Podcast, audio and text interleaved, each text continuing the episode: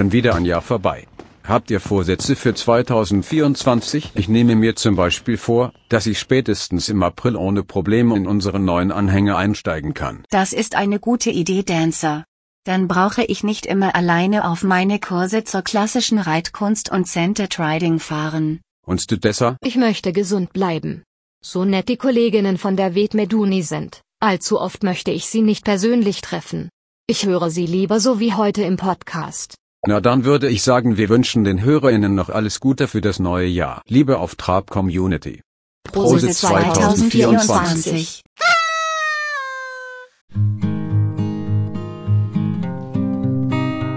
Hallo liebe Hypomaniacs, ihr seid auf Trab, dem Podcast für alle Pferdeverrückten mit Julia Kistner und den drei Welchis.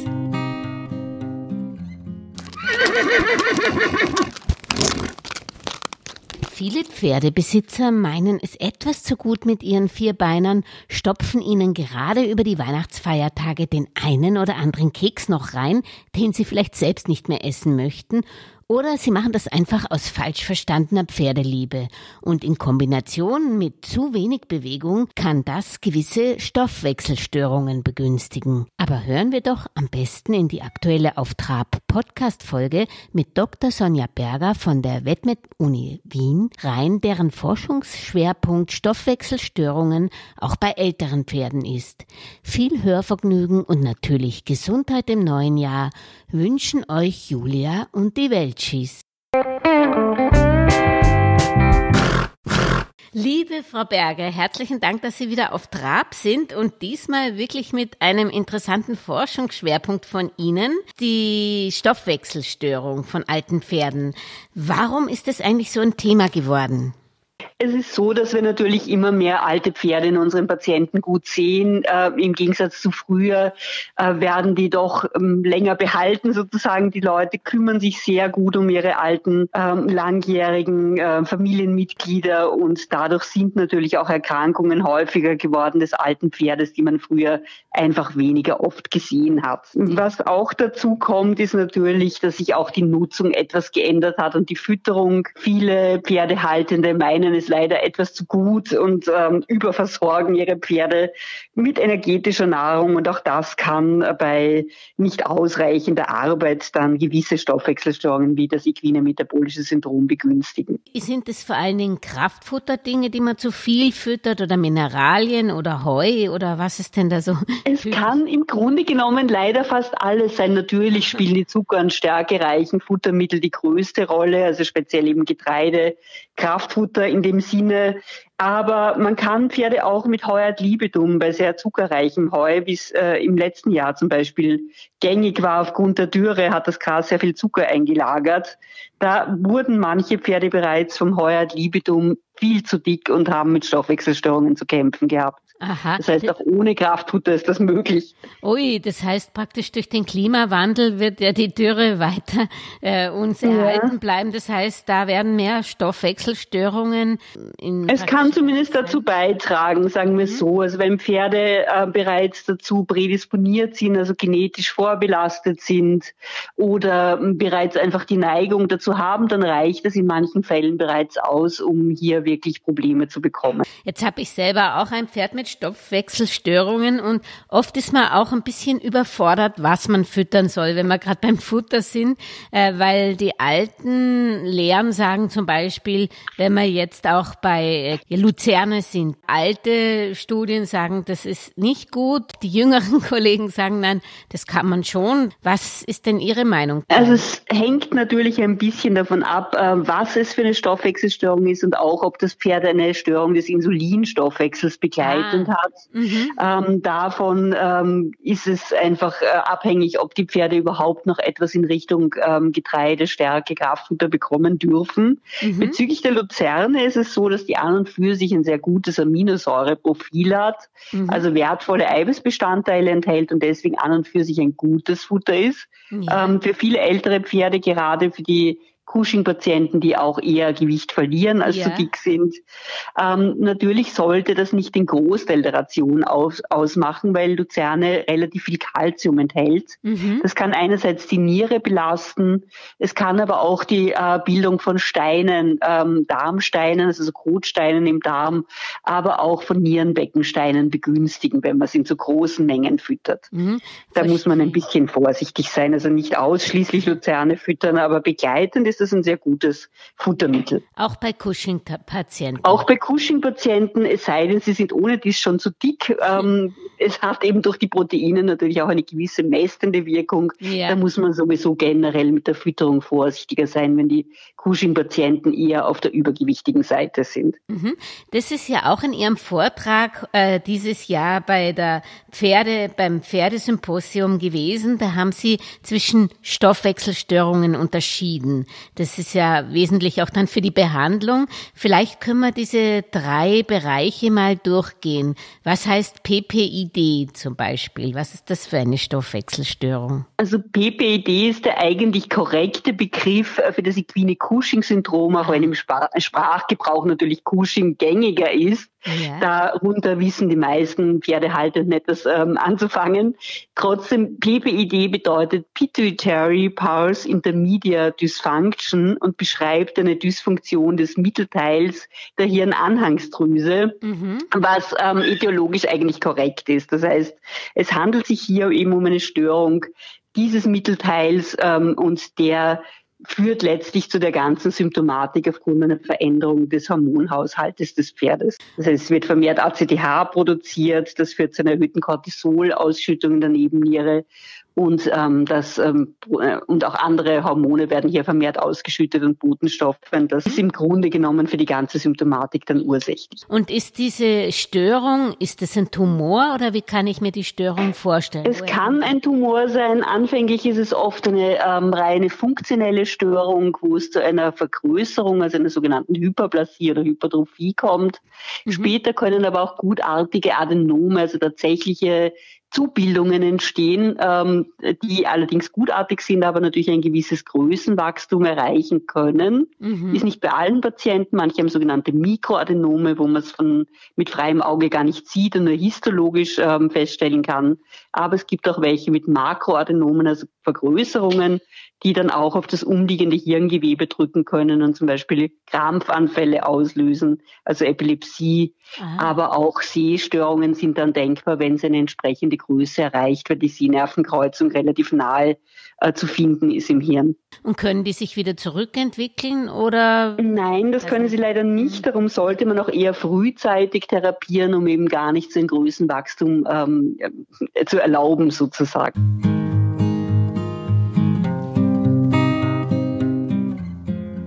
Und das geht ja ganz gut, das Therapien, das weiß ich aus eigener Erfahrung. Da gibt's ja äh, passende Medikamente, die auch wirklich anschlagen.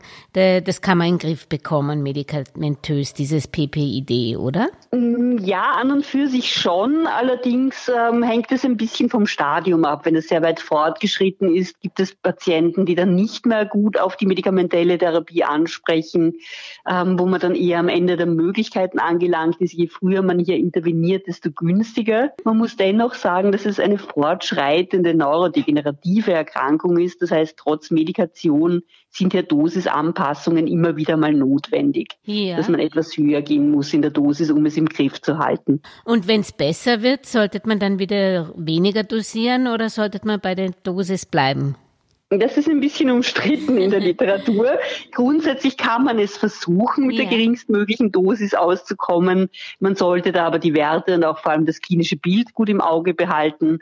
Ähm, das heißt, wenn die Pferde angesprochen haben, ist eine vorsichtige Reduktion möglich. Mhm. Man muss allerdings sehen, ob das funktioniert. Mhm. Und nach unseren Erfahrungen ist es so, wenn es nicht funktionieren sollte, was bei einigen Pferden der Fall ist, dann ist es oft schwieriger, den nachher wieder gut einzustellen, mhm. wenn man dann wieder höher geht. Das heißt, es ist ein bisschen strittig, es ist ein bisschen eine Gratwanderung, man muss das individuell Sein ausprobieren im Grunde genommen. Ja. ja. Weil zum Beispiel bei meinem alten Pferd hat das, bin ich von zwei auf wieder eineinhalb gegangen mhm. und das hat aber nicht gut funktioniert. Ja, das klappt auch in vielen Fällen, aber halt leider nicht bei allen und ähm, das kann das etwas schwieriger machen. ja.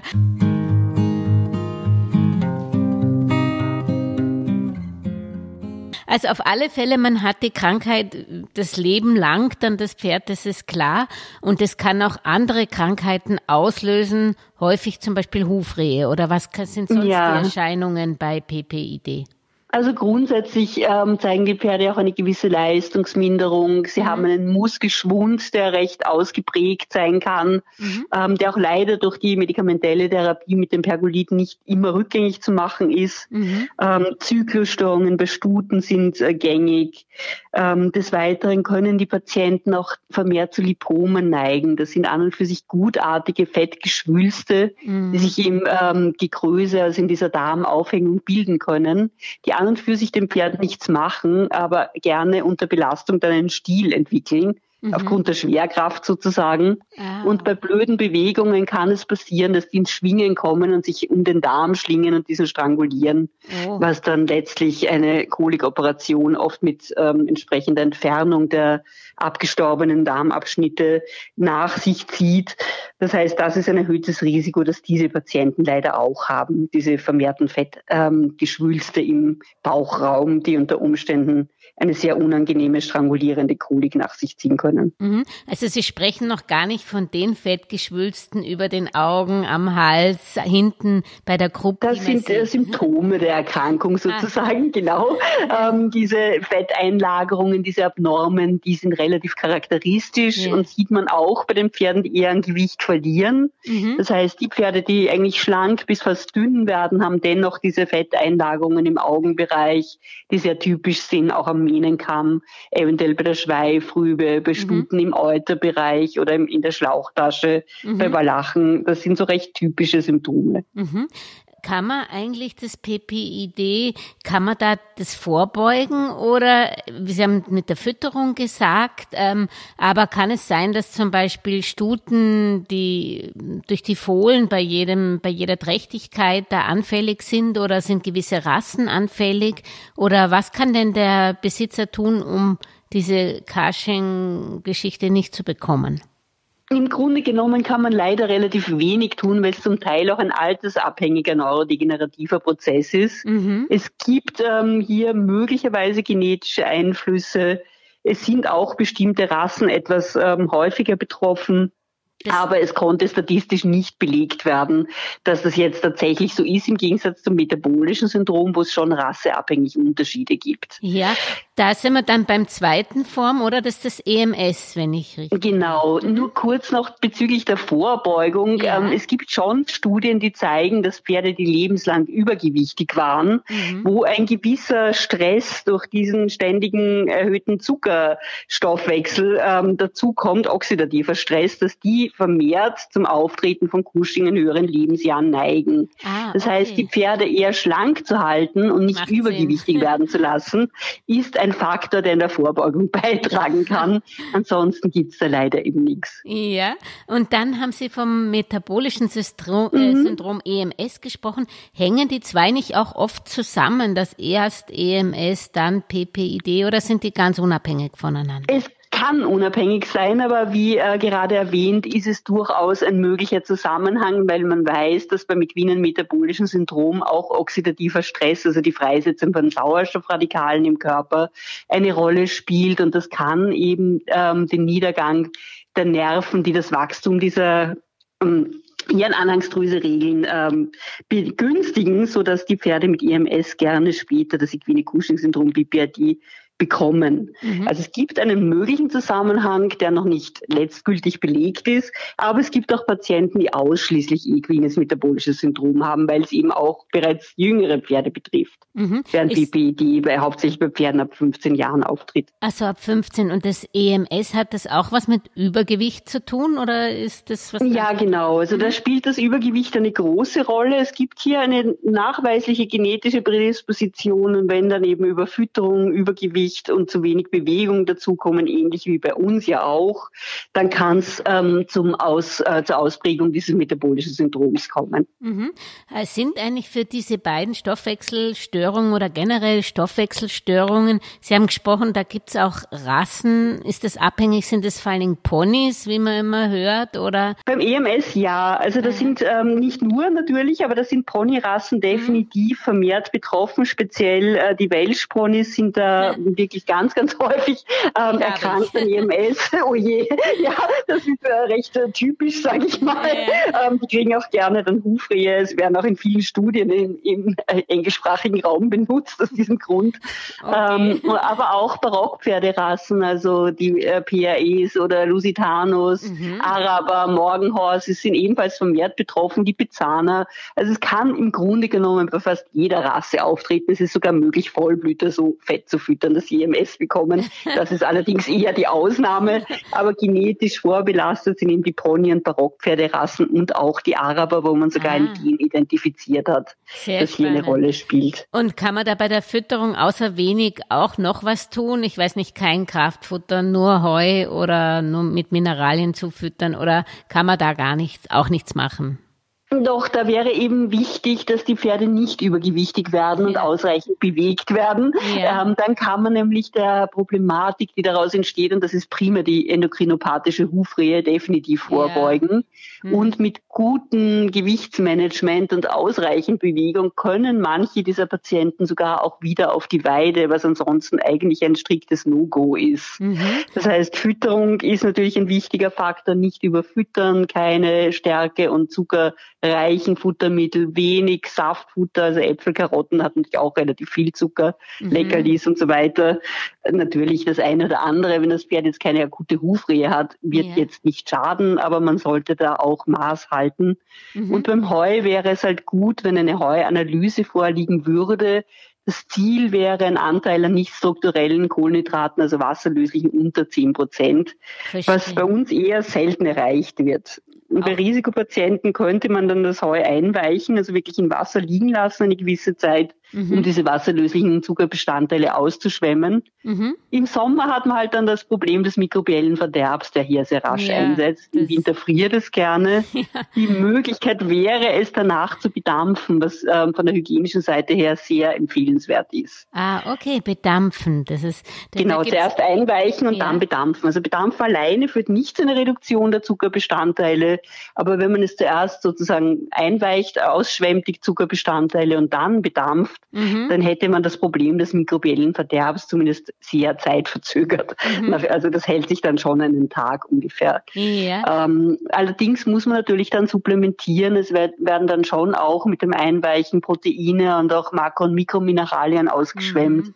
Man sollte da entsprechend ein Ergänzungsfuttermittel, das auch nach Möglichkeit melassefrei ist und zuckerarm ist, mhm. zufüttern, damit man das ersetzt. Das kann man wahrscheinlich nicht jeden Einstellstall äh, erzählen, dass er das tun sollte, wenn man nicht da ja, ist. genau. Äh, Gibt es da die Möglichkeit, eigentlich das Ganze durch zum Beispiel Heukops zu ersetzen oder ist das keine gute Idee wegen den Zähnen oder so? Grundsätzlich, also bei älteren Pferden ist es ja ohne dies oft so, dass ja. die dann irgendwann auf Weichfutterfütterung umgestellt werden ja. müssen, wenn sie nicht mehr in der Lage sind, das Heu adäquat zu zerkleinern. Das ist, sind Heukops sowieso relativ gängig. Bei jüngeren Pferden würde ich davon abraten, mhm. weil die einfach kein Sättigungsgefühl dadurch erreichen. Die mhm. haben diese, die haben nicht nur die Anzahl der Kauschläge nicht, sondern auch das Einspeicheln ist vermindert. Also es hat schon Auswirkungen auf den Verdauungstrakt. Mhm. Und solange die Heu fressen können, wäre das jetzt weniger empfehlenswert, sage ich mal.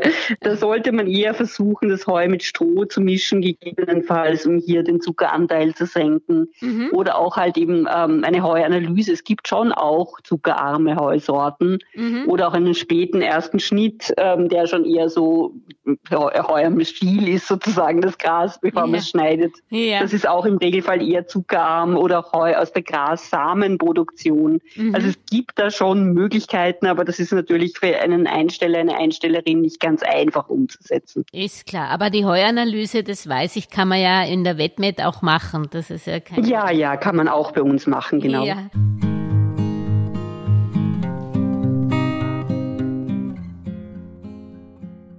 Dann würde ich noch zur dritten Variante, die Sie aufgezählt haben, das ist Mhm. die Schilddrüse. Was ist denn das für eine Stoffwechselstörung?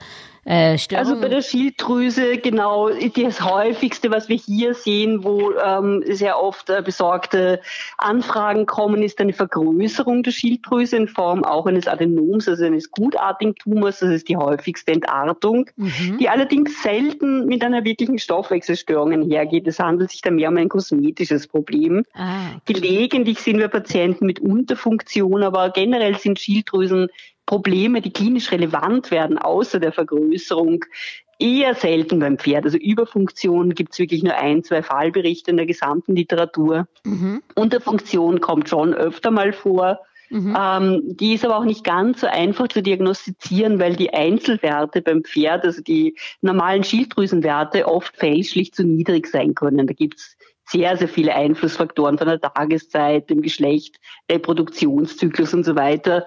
Ähm, das heißt, das reicht oft nicht und man muss dann so einen Funktionstest der Schilddrüse anschließen, um herauszufinden, ob die wirklich eine Unterfunktion zeigt oder ob das nur eine fälschliche Einzelwertbestimmung war. Mhm. Apropos Tests und was zu tun ist, man sieht es ja nicht von außen, eine Stoffwechselstörung. Wenn es schon schlimm ist, natürlich an fehlenden Wex Fellwechsel, an den Genau. Fettpolstern, aber in der Prävention, äh, wa- was raten Sie da? Das kann man ja, glaube ich, nur mit einem speziellen Bluttest feststellen, oder was raten Sie da? Im Grunde genommen ja. Also die Hypertrichose, das heißt dieses Fell, das Sie schon angesprochen haben, gilt als Pathognomon. Das heißt, diese Pferde haben zu fast 100 Prozent BPAD, wenn die das typische lange gewellte, lockige Fell haben, Ja. das sich auch in der Farbe oft verändert und nicht mehr adäquat gewechselt wird. Schwieriger ist also dann ist der Bluttest äh, beweisend, aber nicht mehr unbedingt notwendig, sage ich mal. Man braucht ihn trotzdem, um den Erfolg ähm, Ja. monitoren zu können und die Tablette einzustellen. Aber in dem Fall ist die Diagnostik ähm, schon mit hoher Wahrscheinlichkeit abgesichert. Schwieriger wird es in den frühen Stadien oder eben auch bei dem metabolischen Syndrom. Da würde ich im Verdachtsfall testen. Das heißt, wenn eben früh Symptome auftreten, wie eine Leistungsminderung, ein Muskelverlust an der Oberlinie, den man sich nicht mit vermindertem Training erklären kann. Ähm, oder auch ähm, abnormes Schwitzen, wenn die Pferde plötzlich irgendwo schwitzen, wo, obwohl es jetzt gar nicht so heiß draußen ist. Wenn es plötzliche unerklärliche Se- Sehnen- oder Bänderschäden gibt, auch das können so Frühsymptome sein, weil das Bindegewebe bei PPD auch stark geschwächt wird. Oder Hufrehe-Schübe im Herbst, ohne Ja. dass sich die Fütterung geändert hat. All das sollte einfach einen Test nach sich ziehen, gerade wenn das Pferd eben das entsprechende Alter erreicht hat. Und Das ist auf jeden Fall ab 15 sollte man dran denken. Es gibt ganz vereinzelt Jüngere, aber das sind wirklich Einzelfälle. Aber ab 15 Jahren sollte man dran denken und ab 20 ist es doch schon relativ wahrscheinlich, dass da unter Umständen auch ein ähm, PPD im Raum steht. Ja, ich kann jetzt vielleicht alle Hörerinnen trösten, die die Analyse haben, dass sie Cushing haben. Also meine ist jetzt 25 und die, die hat es vor fünf Jahren analysiert und es geht ja eigentlich immer noch so relativ gut.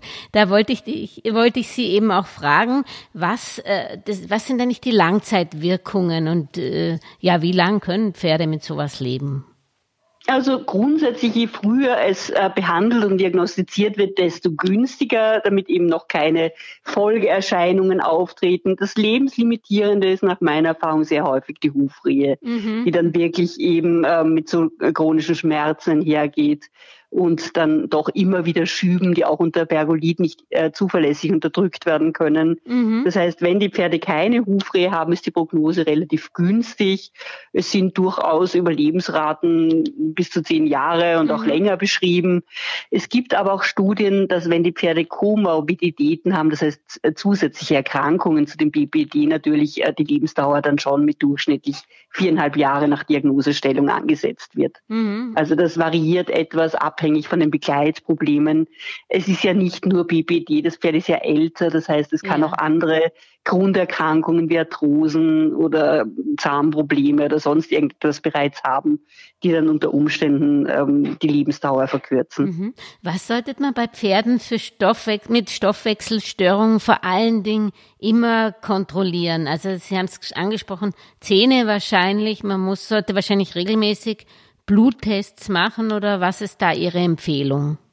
Es hängt natürlich da auch wieder davon ab, ähm, um welche Stoffwechselstörung es sich handelt. Wenn wir jetzt vom BPD reden, dann sind diese Pferde generell etwas immungeschwächt. Yeah. Das heißt, man sollte auf zusätzliche Probleme wie Infektionen der Haut, also die neigen etwas vermehrt zu Haarlingen im Frühjahr yeah. und im Fellwechsel ähm, oder auch Hautpilze kommen öfter mal vor bei diesen Patienten. Mhm. Ähm, Blasenentzündungen bei der Stute sehen wir gelegentlich oder auch Nebenhöhlenentzündungen, Zahnprobleme, das sind so Dinge, die man so ein bisschen im Auge behalten sollte und auch ähm, die regelmäßigen Untersuchungen wären empfehlenswert hinsichtlich des Entwurmungsregimes, mhm. weil die auch wieder etwas anfälliger gegenüber Endoparasiten, also Würmern sind. Mhm. Sollte man eigentlich gerade dieses äh, dicke Fell, worunter Sie gerade in dem Übergang sehr leiden, scheren oder nicht? Doch, sollte man schon. Also die, die Hitzestress spielt eine ganz, ganz große Rolle bei diesen Pferden und kann auch sehr belastend sein.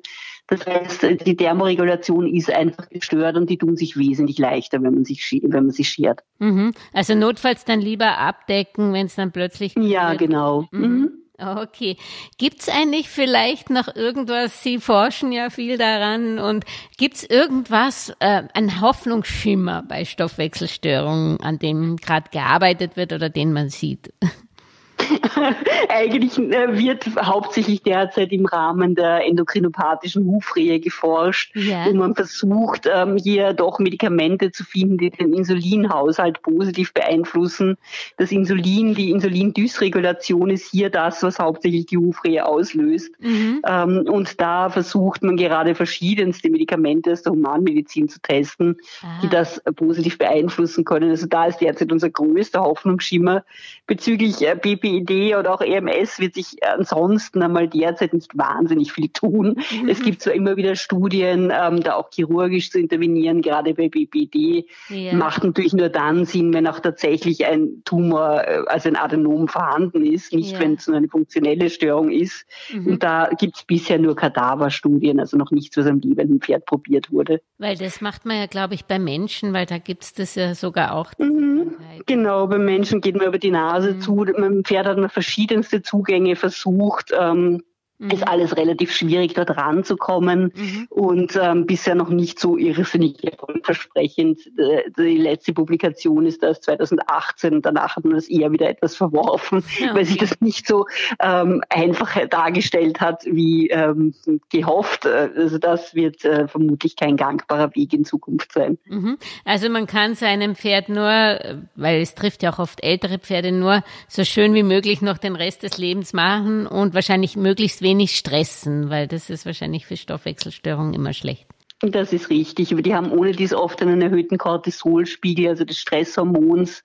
Das heißt, da ist es natürlich günstig, ähm, einen ruhigen Umgang zu pflegen und die Pferde nicht allzu sehr zu stressen, um das nicht zu verschlechtern. Mhm. Und nicht auf die Koppel stellen, EMS und Koppel ja, aber Weide ist natürlich eine, Weide, also genau, bei Weide hängt es davon ab, eben wie gut die äh, eingestellt sind. Also auch EMS-Pferde, die in vollen Training sind, die dünn sind und derzeit keine nachweisbaren ähm, Zuckerstoffwechselstörungen haben, können manchmal auf die Weide wieder, wenn eben die wieder so weit eingestellt sind vom Stoffwechsel. Mhm. Sie bleiben anfällig, das heißt, man wird immer wieder die Weidedauer begrenzen müssen, die Grasaufnahme begrenzen müssen, bestimmten fruktanreichen Zeiten den Weidegang abbrechen müssen. Aber es das heißt nicht, dass die gar nie wieder aufs Gras dürfen. Das hängt sehr vom Pferd ab oder vom Pony.